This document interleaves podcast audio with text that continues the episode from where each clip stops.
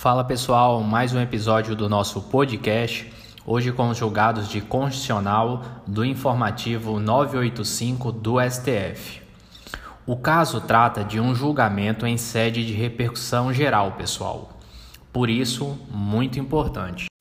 No caso concreto, uma servidora recebia sua remuneração por conta do trabalho como servidora pública e recebia ainda uma pensão decorrente de um falecimento de um ex-servidor do mesmo órgão. A autoridade competente para determinar os pagamentos determinou que, em face da servidora pública, fosse observado o teto constitucional de remuneração, o que fez com que o valor recebido por ela fosse reduzido. Ela questionou judicialmente essa determinação e obteve no Tribunal de Justiça a garantia de receber sua remuneração e a pensão integralmente. O Tribunal de Justiça entendeu que era possível acumular as duas verbas, porque elas têm origem diferentes. Uma decorria do cargo público, a outra decorria do falecimento de um servidor segurado.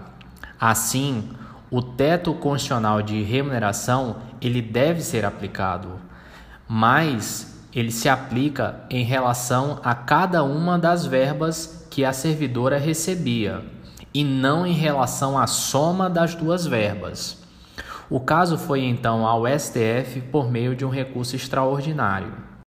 O STF decidiu que, se a morte do instituidor da pensão ocorreu depois da emenda constitucional 19 de 1998, o teto constitucional de remuneração incide sobre a soma das duas verbas. Ou seja, soma-se o valor da remuneração da ativa com o valor da pensão para efeito de cálculo do teto constitucional. A mesma regra se aplica ao caso do valor de aposentadoria com o valor de pensão. Interpretando de modo contrário, podemos chegar à conclusão de que, se a morte do instituidor da pensão ocorreu antes da emenda constitucional número 19 de 1998, aí sim é possível aplicar o teto constitucional de forma separada para cada uma das verbas.